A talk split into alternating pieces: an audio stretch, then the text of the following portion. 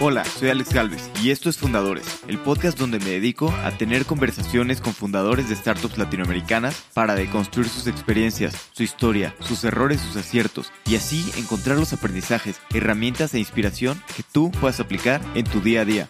Bienvenido. Hoy estoy con Ian Lee, cofundador y CEO de Examedi, una startup que ofrece estudios médicos a domicilio y busca convertirse en una super app médica. Hablamos de su camino de emprender a los 19 años y las expectativas que la gente tiene de él, ya que en Chile muchos lo ven como una gran promesa del emprendimiento. Platicamos de la importancia de tomar riesgos calculados y los retos y oportunidades de abrir un mercado como México. Espero que disfrutes esta plática tanto como yo. Ian, bienvenido a Fundadores. Un gusto tenerte en el programa. Muchas gracias por la invitación, Alex. Antes que empezamos, te estaba preguntando de que tus papás son emprendedores o no para entender mejor tu espíritu y me contestaste algo que, que me encantó, que fue, pues sí, que son emprendedores de, cierto modo, ¿no? Se animaron, ¿no? A, emigrar a Chile y también es una manera de, pues de, de emprender. Sí, de hecho mi papá, bueno, obviamente lo que hablábamos, en ese entonces no existían las startups tal cual como hoy, pero pasa que mi papá, de hecho, viviendo toda su vida en Corea, estudió español para ser traductor y quería ir a México a vivir no le alcanzó el dinero y cayó en Chile, como para ahorrar un poquito más y subir hasta México. Y ahí creo que como a los 28 años, digamos, su primer trabajo fue literalmente como limpiar ventanas, los vidrios de los autos en la calle. Y con eso fue montando su propio negocio de repuestos de autos, reparación de autos, etc. Así que sí, yo, yo vengo de una familia muy emprendedora, no, no del background tecnológico, pero sí del espíritu de, hacer cosas desde cero y, construir. Qué chistoso eso que llegaron a Chile y no les alcanzó, iban a México. Mi familia es un poco al revés. Mi abuelo, bueno, mi bisabuelo era de, de mm, ¿no? Siria, toda esa zona. Y creo que iban a Brasil o Estados Unidos y llegaron a México. Y como fue el no les alcanzó para llegar a otro, y más bien se quedaron aquí. Tal cual. Tal cual, lo mismo que nosotros. Oye, y tú, y tú viniendo a veces este, pues, de una familia de migrantes que normalmente es mucho trabajo y sobre todo en, la cultura asiática, habla mucho de la educación, ¿no? Se aprovecha mucho, digo, en la cultura latina también, se le da mucha importancia a la educación. Y escuché alguna vez en una entrevista que mencionaste que tú lo que querías era emprender y no tanto, bueno, y no hacer el camino tradicional, ¿no? De estudiar una carrera y todo. ¿Cómo, ¿A qué edad te empezaron a surgir estas ideas de pues mejor emprender desde chico en vez de pues, lo que supongo, no lo sé, te decían tus papás, ¿no? Viniendo de pues, con migrantes y todo eso. Sí, efectivamente, bueno, en mi familia también la educación es muy, muy importante, pero creo que como la definición de educación fue cambiando a lo largo del tiempo y hoy en día ya aceptan completamente que educación no significa universidad o el mundo académico sino aprender, pero seguir aprendiendo, haciendo, construyendo cosas, leyendo, etc. Yo te diría que desde primero medio, que es el primer año de high school en, Estados Unidos, ya sabía que no quería ir a la universidad, pero no, no, había hecho nada, o sea, no tenía certeza tampoco. Y a lo largo de high school, creo que fui armando un camino, tomando distintas experiencias, aprendiendo a programar, trabajando en distintos lados, Cosa que cuando ya me quedaba un año de, colegio, ya estaba muy, muy decidido que no quería seguir en la universidad o ir a la universidad. O sea, es que ya sabías eso. ¿Te, recuerdas en qué momento te convenciste de eso? ¿O, sientes que es algo que ya tenías pues, desde pequeño? ¿O cómo fue esta idea de, de, querer irte por otro camino?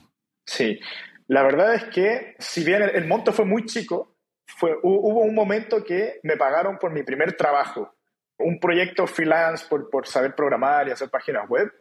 Y en ese momento dije, si es que ahora, estando en el colegio, no conociendo mucho, logré que alguien pagara por un servicio, creo que si realmente lo tomo en serio, no necesito tal cual ir a la universidad. Sí, sí, totalmente. Y más a veces, bueno, en específico en, en desarrollar software, ¿no? Creo que puedes aprender mucho más por tu cuenta no, no, no sé, en la universidad también es muy bueno, pero a veces aprendes muy lento, ¿no? O muchas tecnologías que ya están un poquito, pues, no viejas, ¿no? Pero avanza tan rápido que simplemente la universidad no puede estar. Y te acuerdas de algunos de tus proyectos personales, de cuando aprendiste a programar, que yo creo que pues, mientras más chico mejor y es el mejor momento porque más tienes muchísimo tiempo, ¿no? Y no hay como crear cosas de la nada. Sí, sí. en, verdad probé mucho de todo. A mí me gustaban replicar cosas. Siempre, y de hecho ahora también, siempre recomiendo que para aprender a programar tienes que abrir tu página favorita y tratar de replicarla. Yo entre eso repliqué funcionalidades muy básicas de e-commerce cosa que se pueda montar una página web, una tienda online, con todo su sistema de inventario, de pago online, todo eso.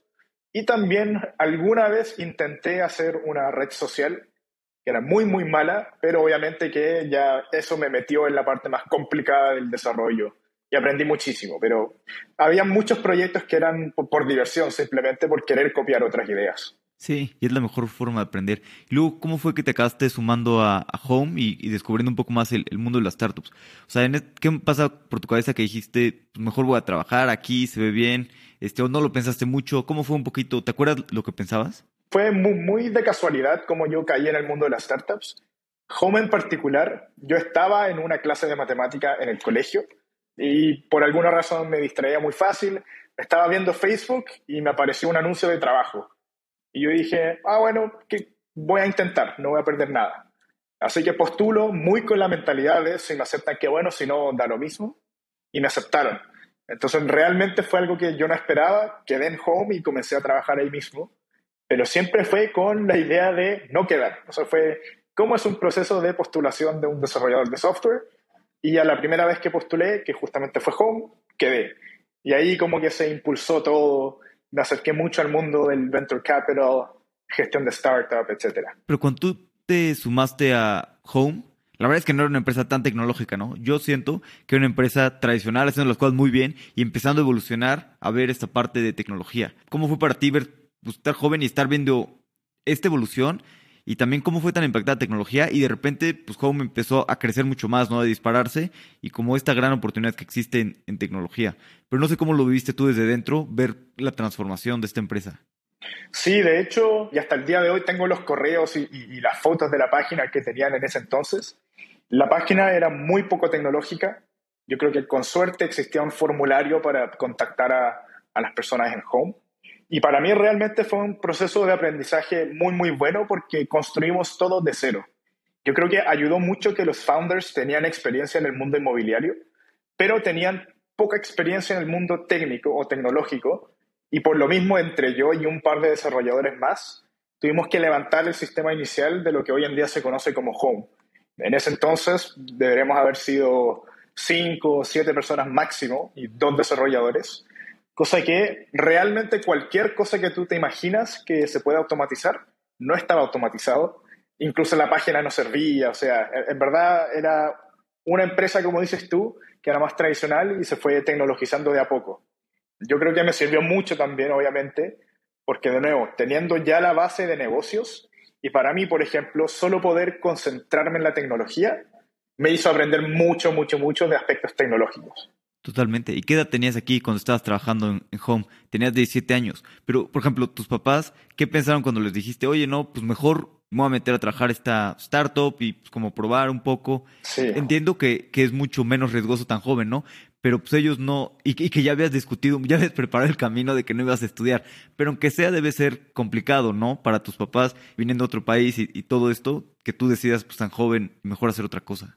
Sí, la verdad de hecho es que mis papás desde muy pequeño me han apoyado en todo, todo, todo. Ahora, dicho eso, yo también me sacaba muy buenas notas en el colegio, tenía muy buenos puntajes, así que en el caso, y bueno, en mi caso sí postulé a universidades y me becaron en una también, pero por lo mismo, como ya tenía un check académico desde su punto de vista, ellos me dejaban con completa libertad. De hecho, encontraban muy choqueante, digamos, el hecho de que Claro, o sea, una empresa va a contratar a un niño. O sea, de hecho, me contrataron a los 17 cuando no tenía una licencia de conducir ni siquiera en Chile. Y mi mamá me tenía que buscar en el colegio y me tenía que dejar en la oficina. Y luego terminaba el día y yo le decía, mamá, ven a buscarme en la oficina. Entonces, muy, muy entretenido, pero cierto que de cierta manera fueron preparándose un poco. O sea, yo, yo creo que desde muy chico les fui mostrando como más un espíritu emprendedor y esta fue una oportunidad muy, muy buena de yo entrar al mundo laboral y conocer en base a la experiencia de otras personas. Sí, sí, sí, totalmente. Y después estás en hobby muy rápidamente, bueno, un poquito menos de dos años, decidiste, decidiste emprender, que también a veces yo creo que muchas personas, bueno, a mí me incluyo, nos da miedo emprender, ¿no? Y también dos cosas. En primera estás en Home, que está creciendo muchísimo y es un cohete, ¿no?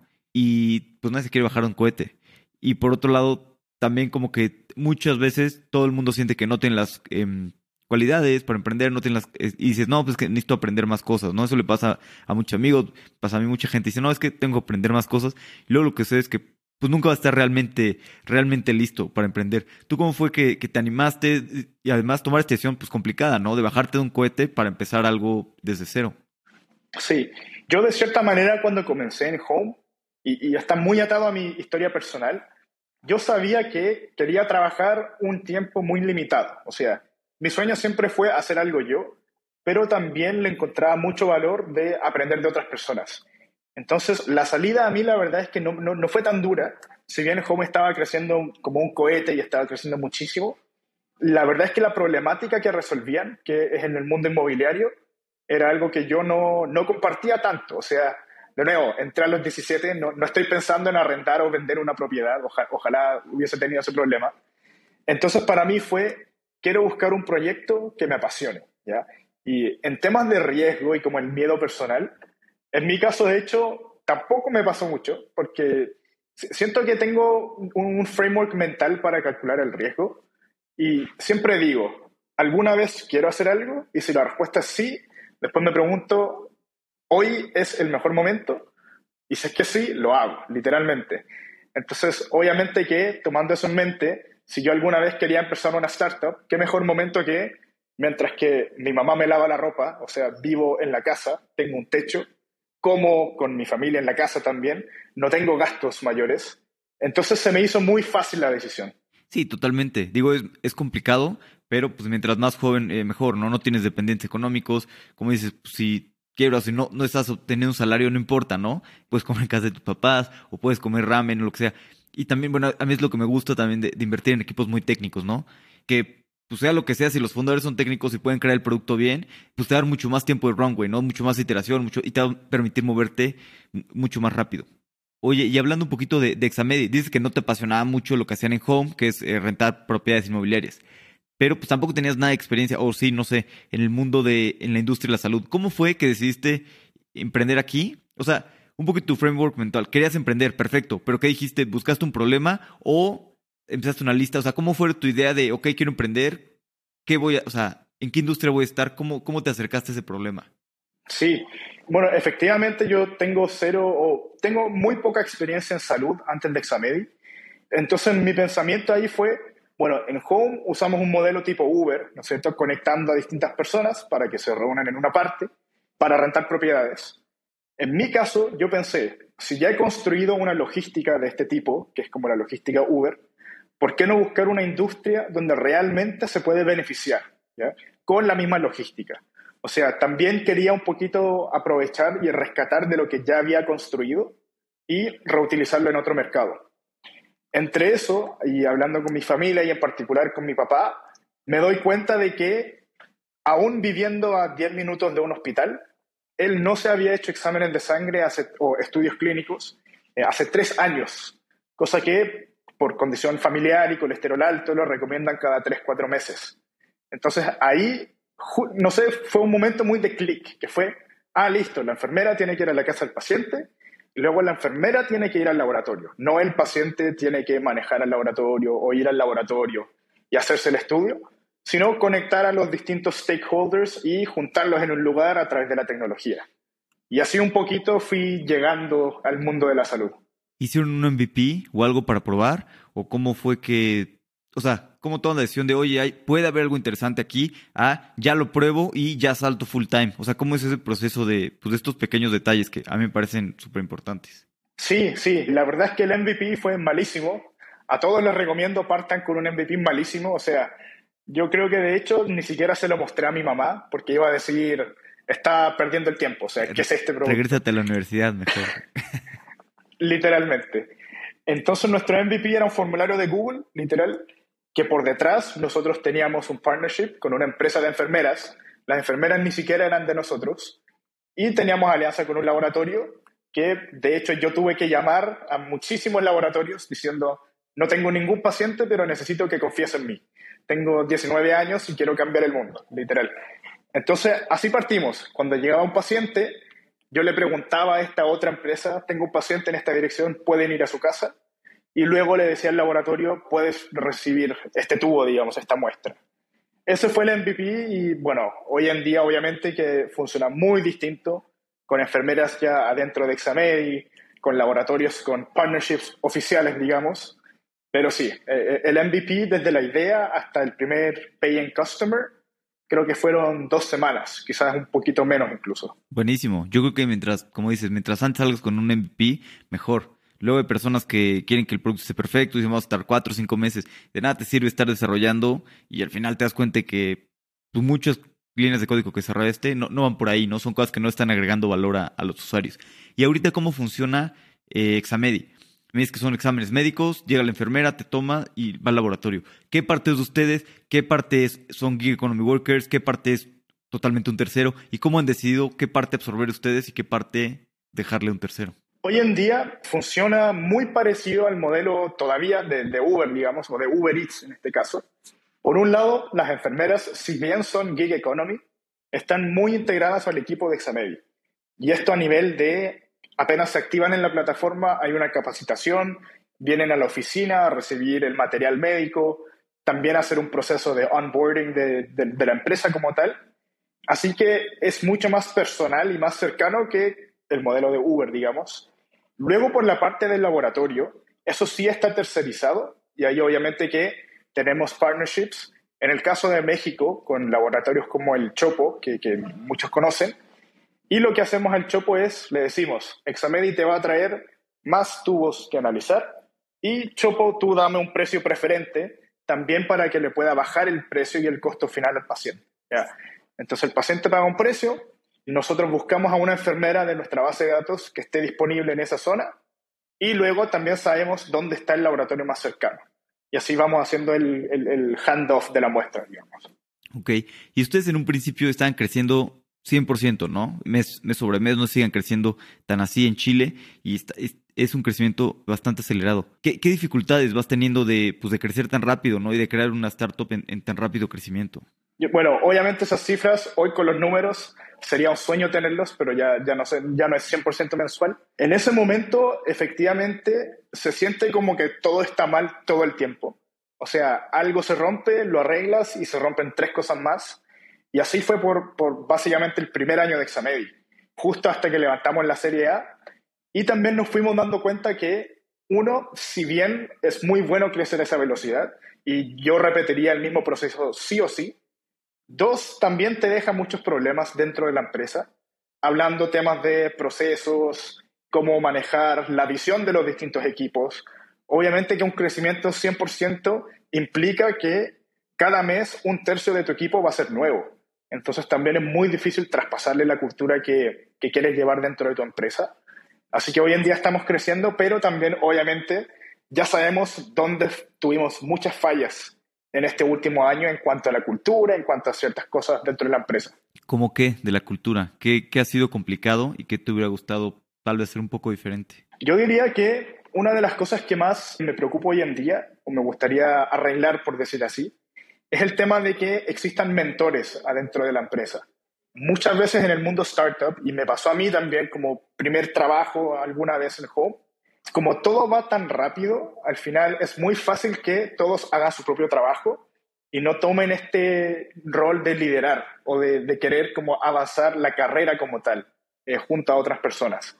Entonces siento que como cada equipo tenía tanta gente nueva, inevitablemente habían personas que no tenían a un líder directamente dentro de Examedi, del que pueden aprender, del que pueden consultar cosas, etcétera. Ok, buenísimo. ¿Y, cómo ha sido su, su, expansión a México? Porque México es un país grande y aquí puedo, estar equivocado, pero eran muy conocidos en Chile, venían creciendo súper rápido, muy bien, y de repente abrieron en México y no empezaron a crecer tan rápido como esperaban, ¿no? Es un país distinto, hay que hacer las cosas distinto, y a pesar de que todos hablamos español, pues es, difícil. Digo, obviamente construir una startup es complicado, pero ¿cómo fue para ti el, oye, pues está todo jalando y de repente llegas a México y, y cuesta más, ¿no? Bueno, partir diciendo que si hay alguna startup chilena que dice, abrí México y me fue muy bien del comienzo, probablemente es mentira.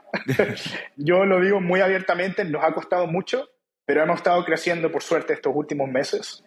Los primeros meses fue una línea flat prácticamente. O sea, probamos estrategias de marketing digital, que luego nos dimos cuenta que en México es una cultura de poner carteles en el estadio de fútbol, ir con un futbolista y que te diga el nombre y no un, un anuncio en Google, en Facebook, en Instagram. Entonces fuimos aprendiendo mucho de eso. Y también un caso en particular es que nos dimos cuenta que en México la gente no confía realmente de servicios nuevos, así que hay, hay un esfuerzo mayor que hacer.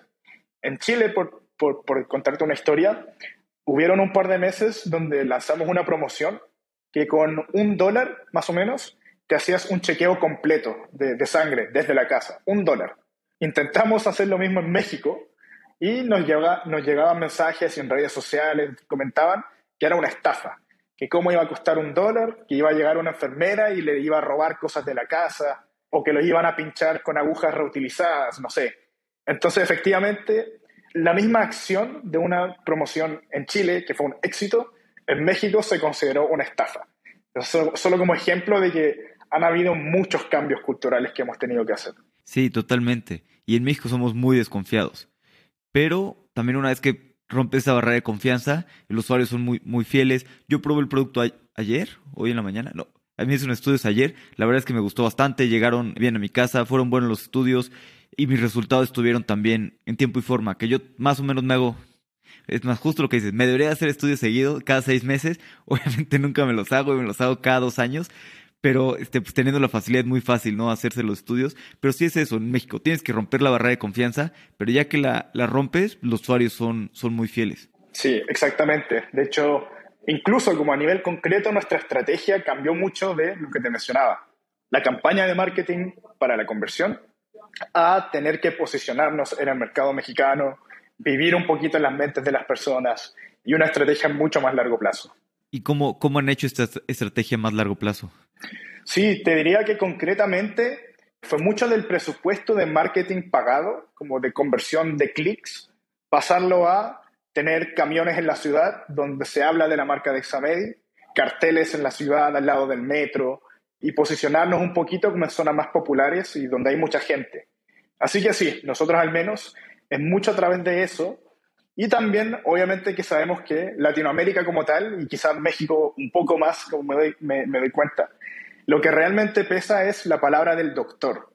Incluso el doctor que tiene un uniforme puesto. O sea, casi que si un doctor no tiene un uniforme, ni siquiera es un doctor. Entonces ahí también estamos haciendo una estrategia de que los doctores nos conozcan y les hablen a sus pacientes de nosotros. Entonces, cambiando un poquito el orden de cómo llegamos al paciente directamente. Claro, totalmente. Hace muchos años invertí en una startup en, la industria de salud y sus anuncios que mejor performeaban, o sea, las que tenían mejor performance, eran los que tenían médicos. O sea, un médico con la bata y, el performance subía, subía muchísimo. Sí, exactamente. Y un poquito, no, ¿nunca pensaron en venirse a vivir a México? Porque pues, también he visto muchos founders que, hacen eso, a mí me parece una muy buena estrategia, que la mejor manera de entender México o cualquier otro mercado distinto en el que estás abriendo que no conoces tanto, es irte a vivir ahí. Es mucho mejor ver la cultura, ver todo y te permite moverte más rápido, ¿no? Y tomar tales decisiones que no te darías cuenta estando pues desde Chile o desde cualquier otro lugar. Sí, la verdad es que mi COO, Juan Pablo Cepeda, CEO y co-founder, se fue a vivir a México por un par de meses. Ahora volvió por este mes, pero también va, va a México de nuevo entonces, entre los co-founders se fue uno ya a vivir a México. Yo también estoy viajando mucho, diría que voy cada mes o cada dos meses, pero la idea eventualmente yo creo es que la mayoría de los co-founders vivan en México.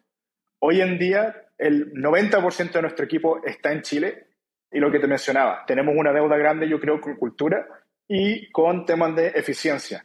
Entonces, por lo mismo también creemos que es importante estar acá en la oficina, de hecho, somos los primeros y los últimos en irnos casi siempre. Entonces te diría que estamos enfocados en esa parte por ahora, pero sí planeamos irnos a México pronto.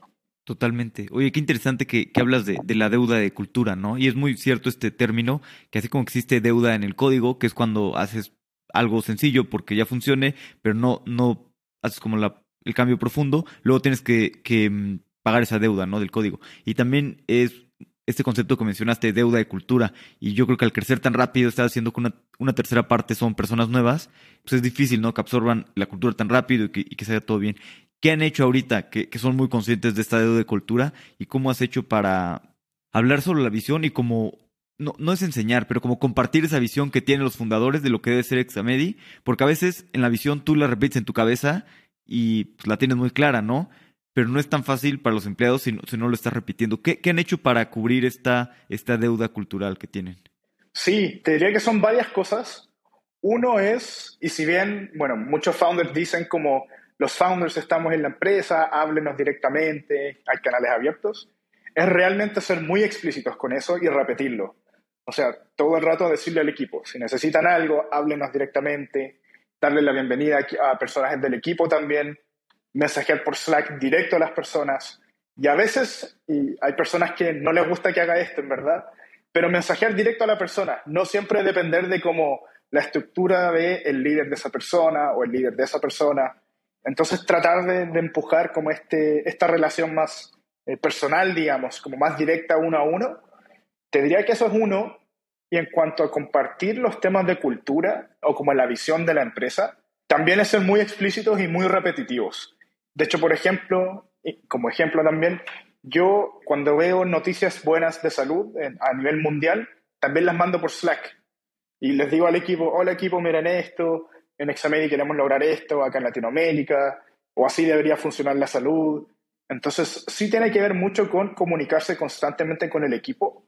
Y obviamente que en instancias como el All Hands o la reunión mensual con todo el equipo, también seguir reiterando lo que es la visión, la misión, qué queremos lograr, cómo lo vamos a hacer, pero es una comunicación constante. Sí, sí, sí. Y entre más creces, yo creo que uno de los problemas más grandes que te empiezas a enfrentar, y sobre todo creciendo tan rápido, es la comunicación.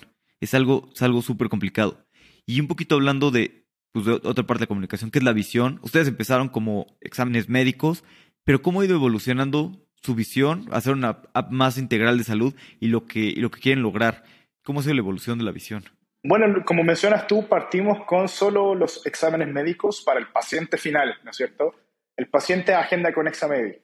Rápidamente nos dimos cuenta que hay otro mercado en paralelo que es, por ejemplo, la empresa de telemedicina, la farmacia digital o el centro médico que ya tiene un paciente que sabe que necesita exámenes, pero no tiene ningún laboratorio no tiene ninguna manera para hacer esos exámenes.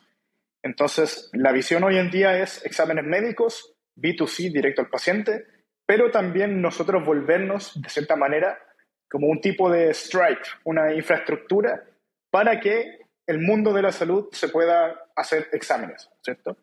En México y en Chile tenemos partners que usan un tipo de Examedi as a Service, como un SaaS, donde simplemente pueden agendar sus pacientes y Examedi los visita. Entonces, eso en cuanto a la parte de los exámenes. Y ya hablando de la super app, obviamente que también nos llama mucho la atención. El paciente ya nos dice y, ya habla con nuestros médicos para hacer un tipo de telemedicina, entre comillas, pero también nos dice, yo compro estos medicamentos, ¿me pueden ayudar con esto? Entonces yo creo que hay claramente un camino por seguir de acá al futuro, pero sí, la verdad es que ahora con la apertura de México y porque el mercado es tan grande, estamos enfocados solo en la parte de laboratorios. ¿Y, cómo le haces para seguir pues, probando cosas que no funcionan y que no, y seguir experimentando rápidamente sin empezarte a volver más lento, ¿no? Porque a medida que creces, que es un equipo más grande y que se empieza a volver un poco más burocrático, se, vuelve, mucho más lento, ¿no? ¿Cómo mantienes en la cultura este ánimo de, experimentar rápido y de probar las cosas rápido? Sí. Bueno, dos cosas. Uno, yo creo que es importante que, y reconocer que si bien levantamos la Serie A, todavía es el día cero. Entonces, eh, nos gusta mucho liderar por ejemplo. Entonces, hay veces que incluso yo me meto al código y saco proyectos rápidos porque hay devs muy ocupados, por, por decir algo. Pero también es importante habilitar a los equipos para que puedan trabajar de manera autónoma, ¿no es cierto? Eh, nosotros tenemos un equipo de growth en particular que las reglas para ellos funcionan un poquito distinto que para el resto de los programadores y los programadores en este grupo de growth pueden sacar código muy rápido, pueden lanzar MVPs muy rápido, sin depender de todas las, verificaciones o los checks de, cualquier otro equipo. ¿Tienes algún ejemplo que nos puedas compartir de, de checks que no tengan que hacer o algo así? Claro, sí. Por ejemplo, sería si el equipo de growth quiere hacer un A-B test en la página web, no tienen que preguntarle al product manager de la página web. Sí tiene que quedar documentado qué están cambiando y por qué, y se tiene que medir bien pero no dependen de eh, stakeholders externos en el fondo. Cosa que obviamente en otras partes del producto cualquier cambio tiene que pasar por el product manager primero y luego se va bajando el equipo. Ok, interesante. Me gusta esto que, que les den más libertad al, al equipo de, de growth. Oye, y metiéndome un poquito pues en la presión de ser CEO y sobre todo, digo, ser joven está bien, pero pues sales de repente en las noticias, ¿no? Este joven de 19, 20 años, pues, muchos te dicen como chico maravilla, bla, bla, bla, este tipo de cosas, luego pasan por YC. Yo me acuerdo, bueno, un founder en común que, conocemos, Pedro Pineda de Fintual, que, que, ahora van muy bien, pero en su momento pasaron por YC y en las noticias ya decía, no, este, el siguiente corner shop, no sé qué. Y a veces, pues todo eso te puede marear, ¿no? Como CEO. ¿Cómo, cómo lo haces para mantenerte enfocado? Y también para, para lidiar con la presión, ¿no? Hay muchos otros founders, algunos, muchos, algunos otros que son muy jóvenes, que han estado bien en su empresa, están creciendo, y hay varios que, que ya han dado un paso al lado, ¿no? Que ya no quieren ser CEOs, que contrataron a alguien más de CEO, siguen operando la empresa, pero hay varios que ya no, no pueden con la presión, ¿no? ¿Cómo lidias tú con, con la presión? Yo te diría que muchas veces es un proceso de, reflejar sobre lo que está pasando. Y me explico, muchas veces los founders, hay muchos founders que se quedan muy pegados con hay que salir en prensa, hay que hacer esto, las noticias, pero hay que reconocer y hay que ser, repetirse constantemente, tanto yo lo hago conmigo como con el equipo. Está muy bueno salir en prensa, es muy bueno a nivel de posicionamiento de marca, etcétera, pero también hay que ser muy honestos. O sea, nosotros probablemente no vamos a tener más pacientes porque salimos en prensa, no vamos a tener una solución mejor al, problema de salud porque salimos en prensa. Entonces, se trata mucho de ser brutalmente honesto con lo que está pasando y reconocer que solo porque salgo en prensa no significa necesariamente que yo estoy haciendo las cosas bien.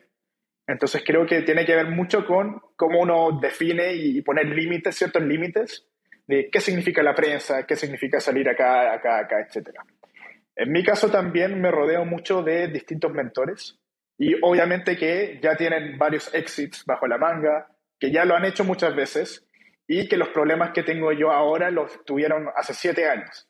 Entonces es una manera de como fast track un poquito ese conocimiento y ese aprendizaje. Y bueno, también respondiendo directamente sobre la presión, a mí me encantaría no salir en ningún lado en el sentido de que creo que las mejores startups están trabajando 24/7 sin salir en prensa, nadie las conoce y de repente ta, salen a la luz y son un unicornio. Conozco varias que yo creo van a estar en ese proceso, pero obviamente que siendo de la salud, lo que hablábamos antes, de la confianza de las personas, hay un par de reglas un poquito distintas de que sí tengo que salir a hablar de la marca, posicionarnos en el mercado, etc.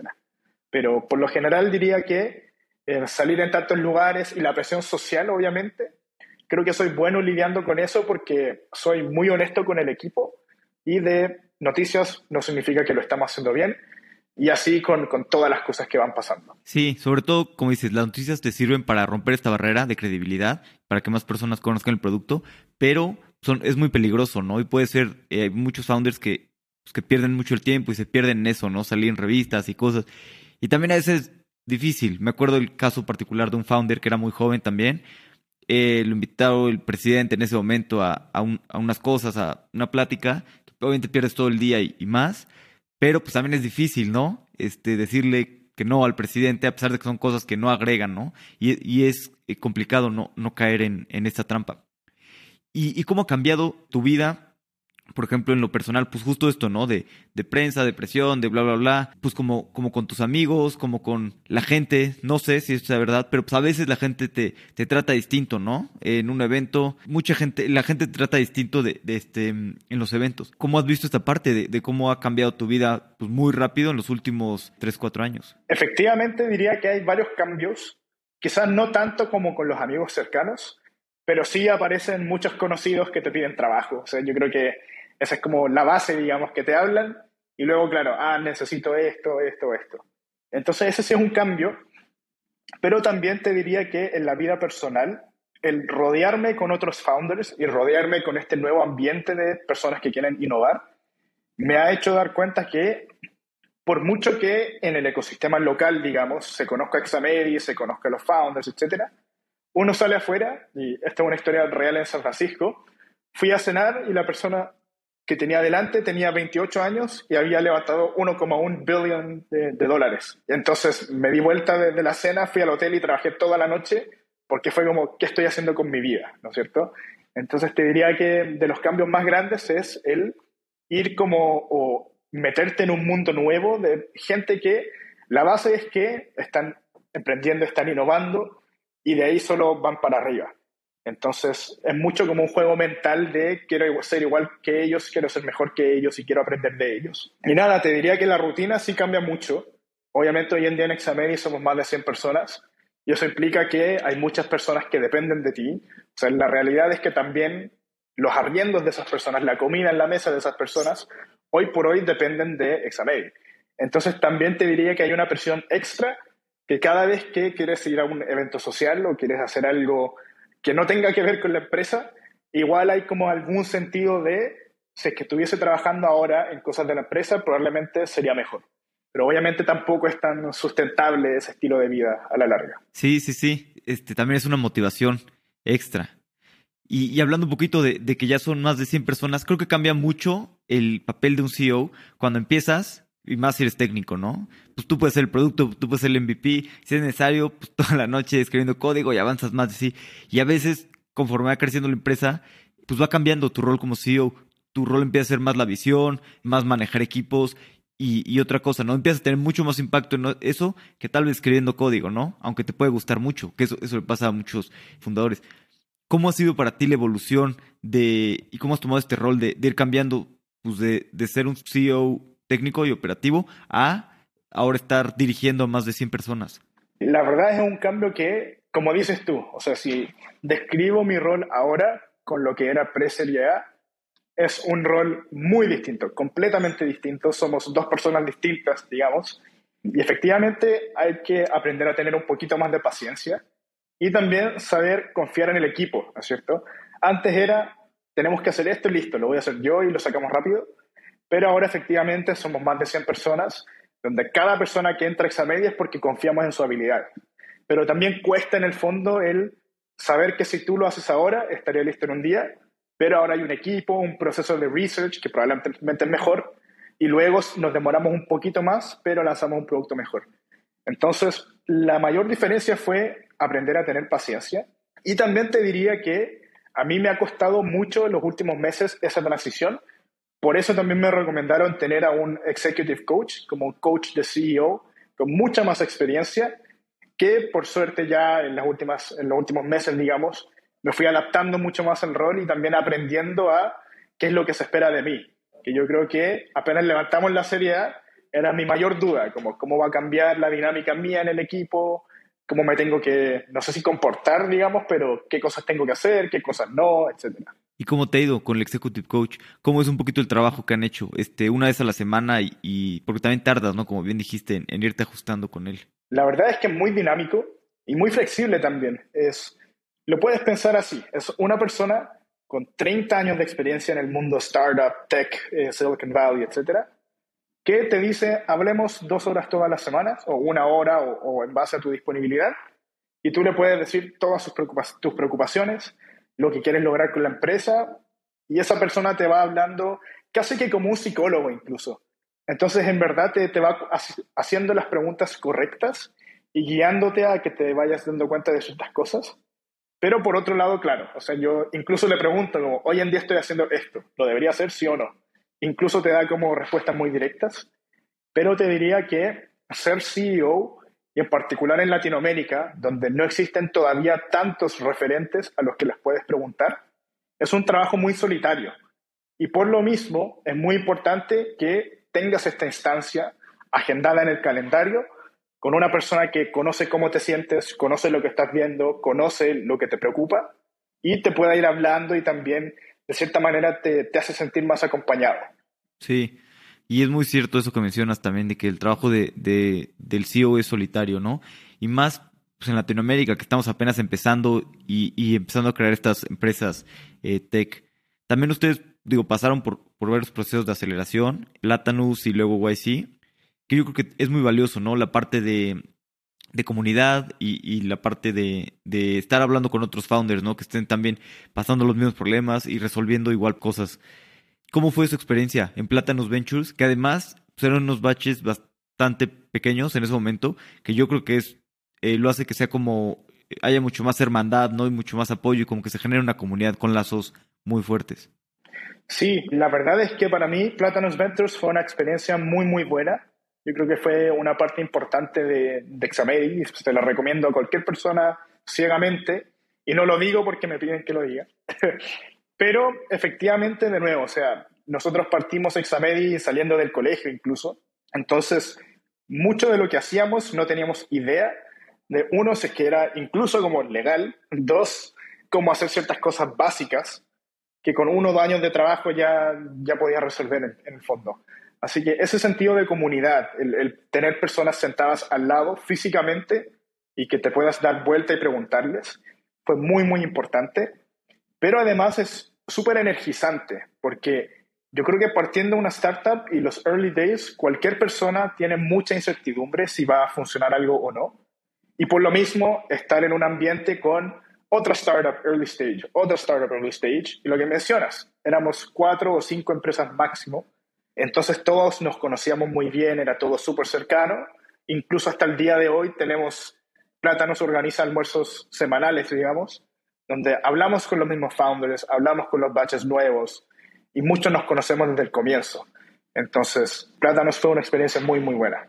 Sí, además es complicado en esas etapas como que siento que muchos fondos en Latinoamérica se han ido más hacia, Serie A, también por acomodar más capital, y no hay tantas opciones de capital, ¿no? En, ese, en esos primeros cheques que estás apenas empezando y, experimentando, ¿no? Creo que hay mucho más en, en Silicon Valley, obviamente, que, acá en Latinoamérica, ¿no? Y, pues estas aceleradoras te dan mucho también ese primer cheque para, para empezar y un poquito también la validación, ¿no? Que te ayuda a ti mismo a creer en ti y en que, en que pues, lo que estás haciendo puede ser grande.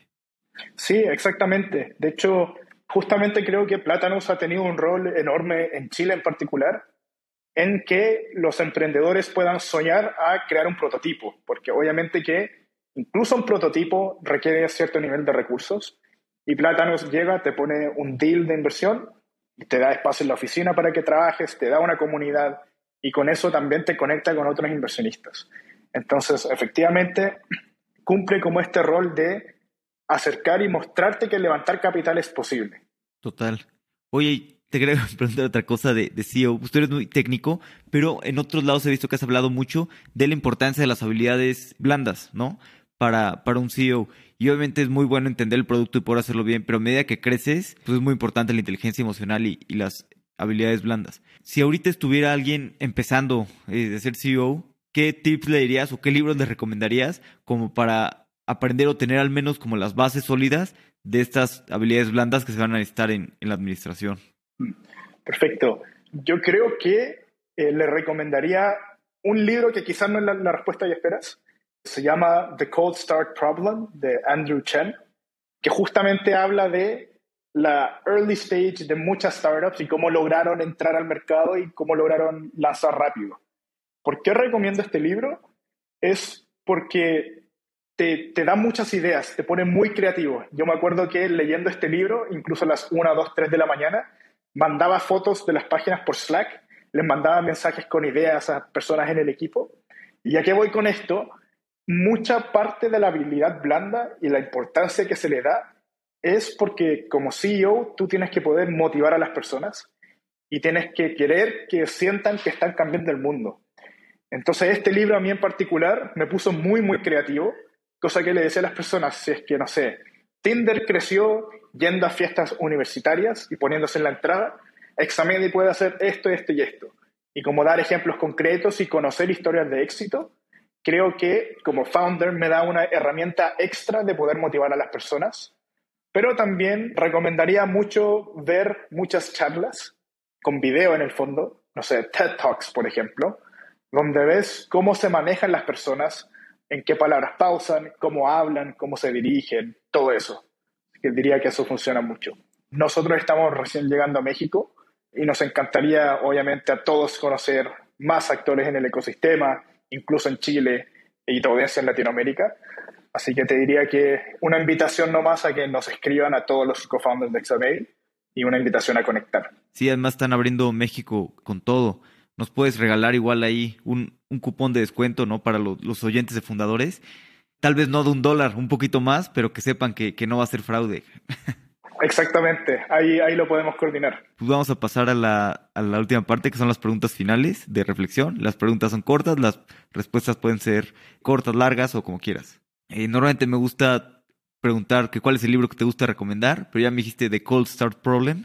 No sé si hay algún otro que quieras recomendar, no sé de negocios o no de negocios, pero que también te deje muchas enseñanzas. Hay uno que me encantó, es uno que leí hace muy pocos meses. Se llama Amp It Up de Frank Slutman, que tiene experiencia como CEO de etapa Serie A, después Serie B, después se metió a una empresa hicieron IPO, y justamente habla de todas las cosas que conversamos de cómo va cambiando el rol del CEO. Y para mí fue un libro que me habló directamente y me dijo, probablemente estás en esta etapa y estos son tus problemas. Y eran muy, muy acertados. Así que fue, fue un libro que, que ayudó mucho. Buenísimo. ¿Qué creencia o hábito has cambiado en los últimos cinco años que ha mejorado drásticamente tu vida? Sí, em, una creencia personal que la, vivo, digamos, todos los días es que yo, a mí me gusta trabajar como si hubiese una persona que trabaja 24 horas al día construyendo el competidor de Examedi o construyendo y trabajando y queriendo quitarme lo mío. Entonces creo que efectivamente se habla de todo el tema de hard work y smart work, pero creo que todavía estamos en un mundo que el hard work viene como base. Entonces uno tiene que trabajar muchísimo para que las cosas funcionen. Y eso como que me da una presión extra y una motivación extra a querer seguir trabajando. Sí, totalmente. Y creo que además, pues si quieres construir algo realmente grande y que sea algo que impacte toda la región o todo el mundo, pues no lo vas a lograr con un trabajando de, de 9 a 5, ¿no? 9 to 5. Creo que realmente, por más inteligente que trabajes, pues también es importante trabajar bastantes horas, sobre todo si quieres crear algo grande. ¿Tienes algún tema del que hayas cambiado tu opinión recientemente? Te diría que, si bien se habla mucho de todo este tema, bueno, de hecho lo mencionamos hoy, que es como la prensa, ¿no es cierto? Yo era de las personas que siempre le decía sí a todo lo que es prensa, sí a todo esto, todas las reuniones, conversar con todos los emprendedores.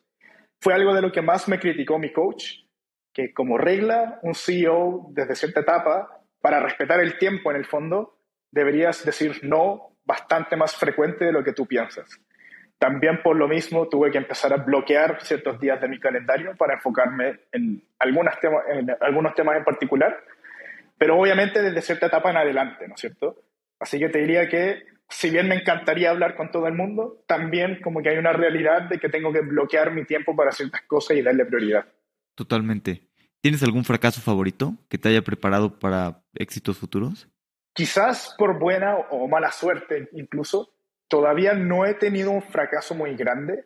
La verdad es que las cosas que he hecho de cierta manera han funcionado, al menos hasta ahora, y ojalá sigan así. Así que no, por el momento no. Buenísimo. ¿Tienes algún consejo que te hayan dado que te haya servido mucho? Sí. Diría que, y esto en particular para founders de Latinoamérica, que el inglés no es nuestro primer, no lo dominamos nativamente, leer en voz alta en inglés todas las semanas o idealmente todos los días 10 minutos. Una de las cosas que me he dado cuenta que si bien mi inglés es fluido, yo tengo muchos amigos que tienen startups muy buenas, pero que no pueden levantar capital porque no se pueden comunicar bien con el inversionista. Y yo estoy al lado desesperado sabiendo que tiene un negocio muy, muy, muy bueno, pero no lo sabe comunicar porque no sabe hablar bien inglés.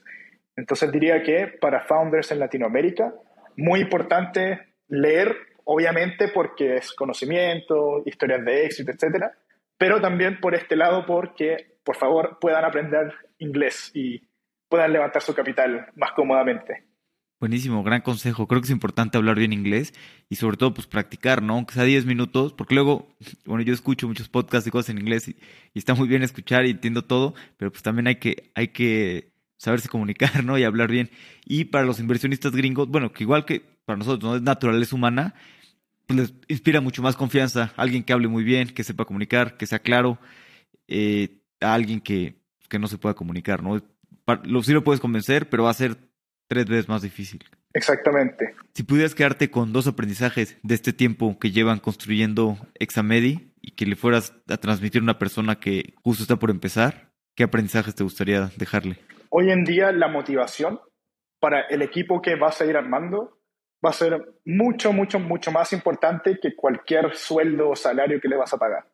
Así que hay que proteger la motivación, hay que hacer check-ins y hay que seguir motivando al equipo, que muchas veces es el único factor de por qué trabajan contigo, en la motivación.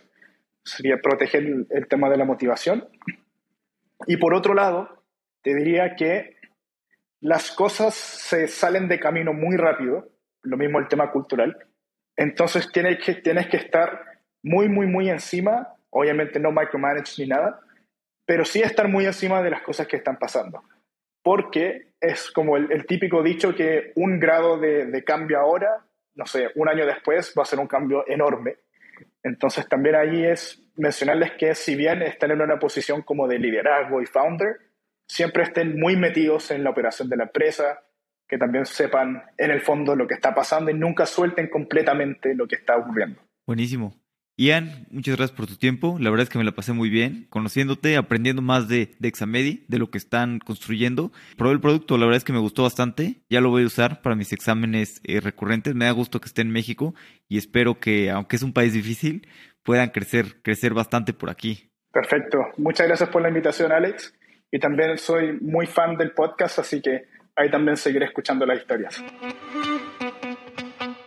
El producto Examedi es bastante interesante, sobre todo con la nueva ola de startups en healthcare que requieren de estos servicios. Como siempre, gracias por escuchar y por compartir los episodios. Además, quiero agradecer a todo el equipo que hace posible Fundadores, al buen Arthur, a César y por supuesto a Regina. Espero que podamos seguir grabando grandes episodios y trayendo historias increíbles a nuestra audiencia. Espero que disfrutes los próximos episodios.